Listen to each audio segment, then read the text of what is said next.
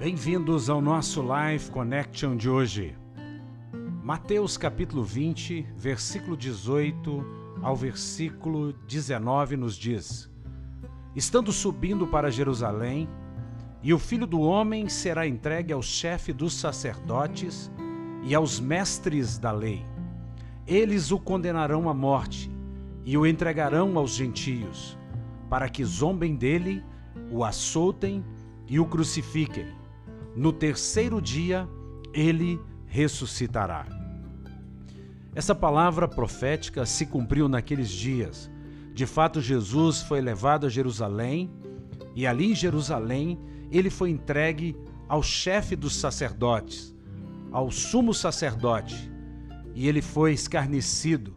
Os mestres da lei o julgaram, passaram julgando Jesus e ao final o condenaram à morte ele foi entregue a Pilatos e Pilatos cumpriu aquela sentença que já havia sido planejada, planificada no coração da religião.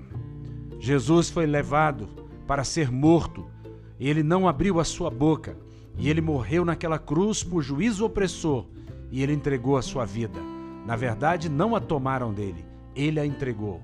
Zombaram dele, o açoitaram e o crucificaram. E ele foi morto, sepultado. Mas nele não se achou pecado.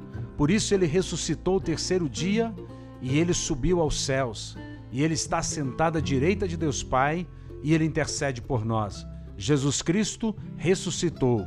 A Páscoa que nós comemoramos recentemente fala disso. Fala da morte da cruz, a morte do inocente, mas também fala que a morte não pôde retê-lo o túmulo está vazio. Jesus ressuscitou. Aleluia!